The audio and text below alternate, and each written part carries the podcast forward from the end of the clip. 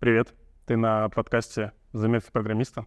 Это подкаст программиста о том, как проходит день, неделя, месяцы, что происходит на работе, и в целом делюсь такими переживаниями, радостью, болью.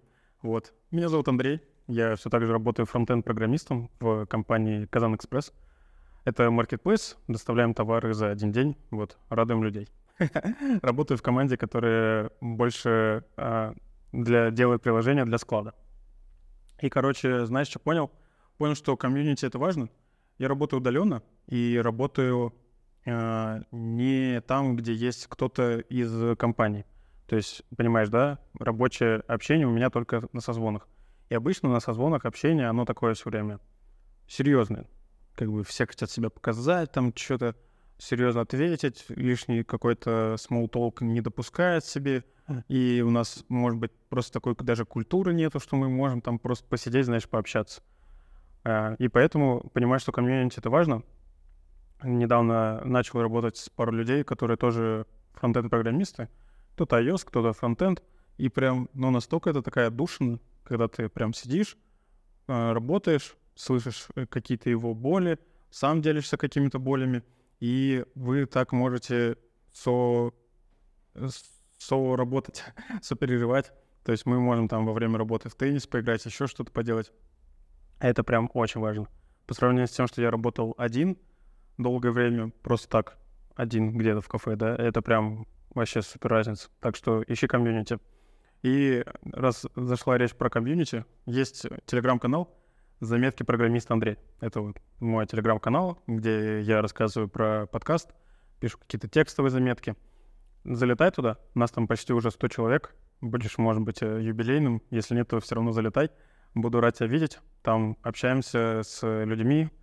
Э, вообще классно получать обратную связь. Это прям супер мотивация. Короче, комьюнити — это важно. Прям вот стопроцентно э, буду рад тебя видеть. В телеграм-канале есть еще группа ВКонтакте. Короче, найдешь. Заметки программиста Андрей называется. Вот. И недавно была такая ситуация, что у меня была одна задача, и она была, ну, знаешь, когда она большая задача, и она на, на весь день. То есть обычно мои задачи — это типа что-то менеджерство, так как а, у меня позиция тем лида, там что-то ревьюить задачи, что-то с дизайнерами общаться, что-то идти к бэкэнду, что-то выяснять, что-то с бизнесом договариваться. А тут я просто сидел и кодил целый день. я себе позволил такой день кодинга, когда я просто не заходил толком даже в мессенджер, ничего не делал. Это было настолько классно. Вообще, вот, прям вот э, немножко завидую людям, которые сидят чисто на задачах. И с другой стороны, э, советую всем, кто так не делает, один день какой-то выделять, одну задачу на весь день делать. Ты прям чувствуешь прогресс, чувствуешь, как э, что-то меняется, да, от того, что ты делаешь, что-то происходит. Это прям прекрасно. С другой стороны, у меня чаще происходит такое, что приходишь на работу, ну и ты не особо нужен. Знаешь, типа, тебя никто не потерял там, тебя никто не ищет. Там, ну, есть какие-то пару уведомлений со вчерашнего дня, ну, решил их, ну и все. И как бы, ну, вот так вот, знаешь, плывет по течению. Вот все происходит, и происходит так плавно, планомерно, что-то работа идет. И один раз я вот задержался.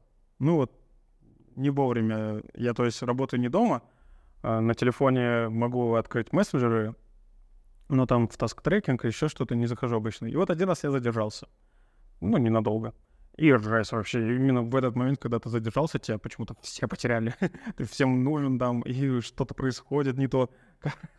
Короче, это прям вот э, такой закон подлости даже здесь работает, что ты вроде всегда приходишь вовремя, и такой, что ты не особо нужен даже, что я пришел вовремя, блин. Дальше делаешь свои дела, стараешься быть полезным и все такое. А первый раз задержался, такой, что происходит? И вот э, из этого выходит вопрос, что ты вообще делаешь, когда нечего делать? Ну, представляешь, да, рабочее время, там с 8 до 5, с 9 до 6, ты сделал какие-то задачи, новые задачи не поступили, и есть вот какая-то пауза времени. Вот что ты делаешь? Мы тут общались с приятелем, он говорит, что надо развиваться.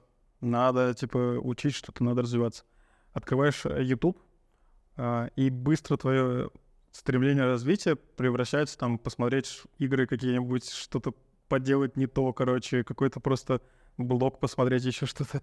И это ну, настолько быстро происходит, типа в YouTube заходишь, и он сразу же тебе что-то другое дает, и такой, ай, ладно, так-то не обязательно развиваться, можно просто потупить. Это же, типа, не моя ответственность, то, что ничего нету, да? Вот. Э, короче, я пока не ответил себе на вопрос, что нужно делать, когда нечего делать. Я обычно стараюсь тупить в таск-трекинге. То есть я начинаю лезть в бэклог, что-то его смотреть, что там есть, что-то задачи какие-то непонятные, что-то какие-то вопросы задаю там, еще что-нибудь помню, там, еще, еще. Но вот э, все в итоге сводится к Ютубу. Мне кажется, у нас э, настолько поколение и жизнь наша меняется, что у большинства людей все рано или поздно сводится к Ютубу. Типа, неважно вообще, что ты делаешь, оно рано или поздно сведется к просмотру Ютуба. Может быть, у тебя так же, если так, то ты не один такой, не переживай, я такой же. У меня даже смотрел в телефон, там есть экранное время, и у меня там, ну, YouTube жестко лидирует вообще всему, хотя это экранное время только телефона. То есть он же не учитывает то, что я в Google Chrome сижу именно в YouTube, да, только на телефоне, когда я в приложении YouTube сижу. А я еще и за компьютером сижу, тоже он об этом даже не знает, мой телефон. Короче, это забавно. YouTube э, всему голова. Вот. С другой же стороны, на работе у нас есть бэкэнд-разработчики, и у бэкэнд-разработчиков, если вы меня слушаете не в обиду, всегда есть желание какое-то обновиться. Вот прям вот что-то все время что-то хочется обновиться у нас какой-то массовый начал переезд из микросервисов в один сервис. И из-за этого все, ну, понимаешь, да, все клиенты, которые использовали разные микросервисы, должны использовать теперь один большой сервис.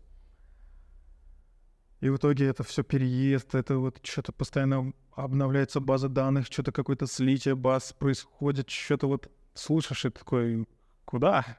Куда вы? Зачем? Ну, наверное, есть в этом какая-то логика. Нам э, тупым контендером, что до этого, да? Как это понять? Ладно, это такая шуточка. Мы добавили еще Sentry в проект. Sentry — это такая штука, которая э, следит за тем, что пользователь делает, и присылает куда-то отчеты. Типа, если ты знаешь Яндекс Веб-Лидер, э, типа Google Шочек, Яндекс Метрики, вот типа это только прокачанные, более прокачанные. То есть а, когда в консоли возникает какая-то ошибка, пользователь же об этом не знает, но в центре отправляет нам на наш сервер вот эту ошибку. Он там еще обезличивает все данные, то есть там без э, данных, которые пользователь видит на экране даже. Но э, у тебя получается метрики, что вот такая-то ошибка часто возникает, вот такая-то, вот такая-то, вот такая-то. Из-за того, что мы ее добавили, мы начали видеть, какие у нас еще бывают ошибки, о которых мы даже не знали. Ну, забавно. То есть они не влияли на flow, на бизнес вот этот flow пользователя, но э, просто неприятно, что какие-то ошибки возникали. И теперь стараемся прокачивать вот это использование Sentry. Да, может, вы уже все давно используете Sentry, а это мы такие долгие э, у нас в команде, но вот что-то мы стараемся развивать. вот. Зашел в нейросетку от Сбера, она называется Сберчат, или что-то, что-то какая-то отсылка там на гигачада есть. Вот. Гигасбер, короче, такая нейросетка, которая пародия чат GPT, только от Сбера. Очень долго было закрытое тестирование, никого никуда не пускали. Вот они пустили всех, кто был подписан на телеграм-канал их.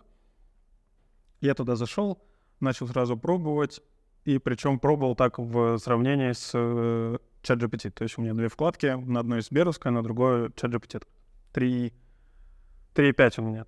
У меня не подписка, не платная версия, а обычная через VPN бесплатная. Вот. И что вывод мой? Нейросетка Сбера пока не может. То есть она и решения глупые предлагает, и не решает то, что ты пишешь. Может быть, для генерации контента ок, но именно вот как программист использовать ее, типа, помощь в работе — очень неудобно, не, и синтаксис не особо классно подсвечивается, и нету удобного шейдинга, кодинга. То есть вот это все прям не для программистов сделано, короче. Больше кого-то для SMM-щиков, я не знаю, контент-менеджеров. Кого-то таких. То есть пока мой такой быстрый вывод, что не, пока не может от Сбера, буду пользоваться гигачатом. ой, гигачатом, чат GPT буду пользоваться. Э, чат GPT использую сейчас, стараюсь чаще использовать в работе, когда хочется какую-то рутинную работу сделать, что-то нужно сделать, там, например, какой-то моковый объект создать. То есть объект наполнить какими-то данными по определенному типу, и когда мне так хочется, обычно я это руками и придумал с головы. А сейчас я такой, о, чат GPT, вот тебе тип, дай мне объект. Поэтому, типа, он такой сразу дает, и такой, блин, классно. Еще бы в России был доступен, а то мы программисты в России просто страдаем.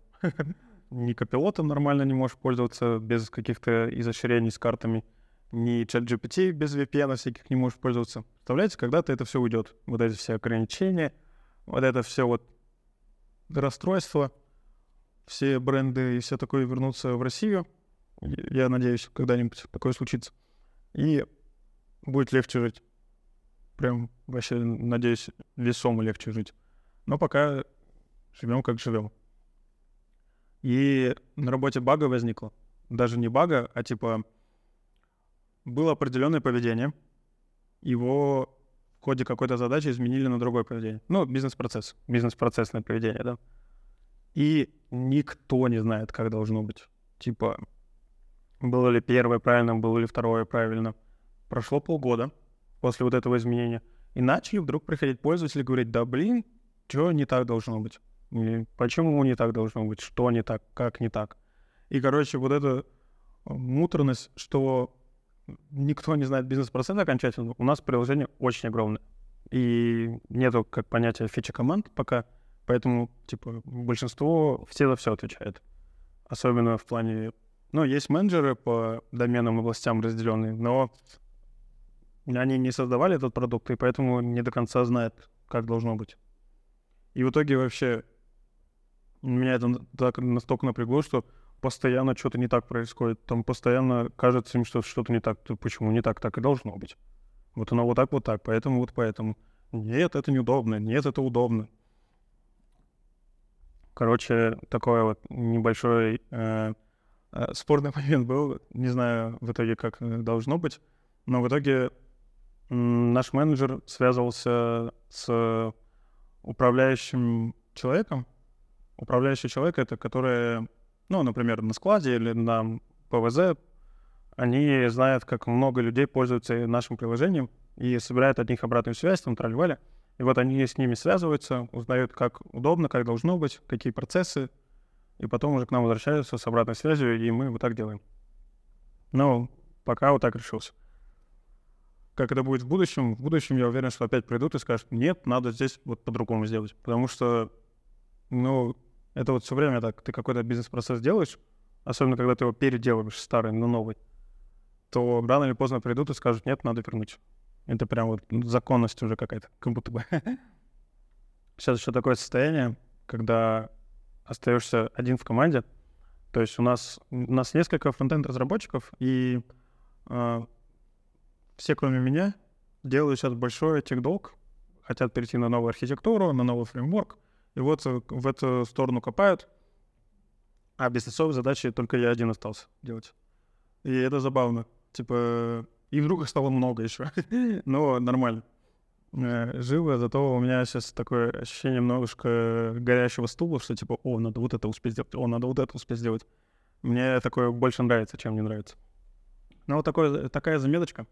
Надеюсь, тебе понравилось, и ты был со мной, слушал тоже где-то участвовал в разговоре. Буду рад, если поделишься своими заметками. Uh, у меня есть телеграм-канал «Заметки программиста Андрея». Давай туда залетай, будем там общаться. И до новых встреч. Пока.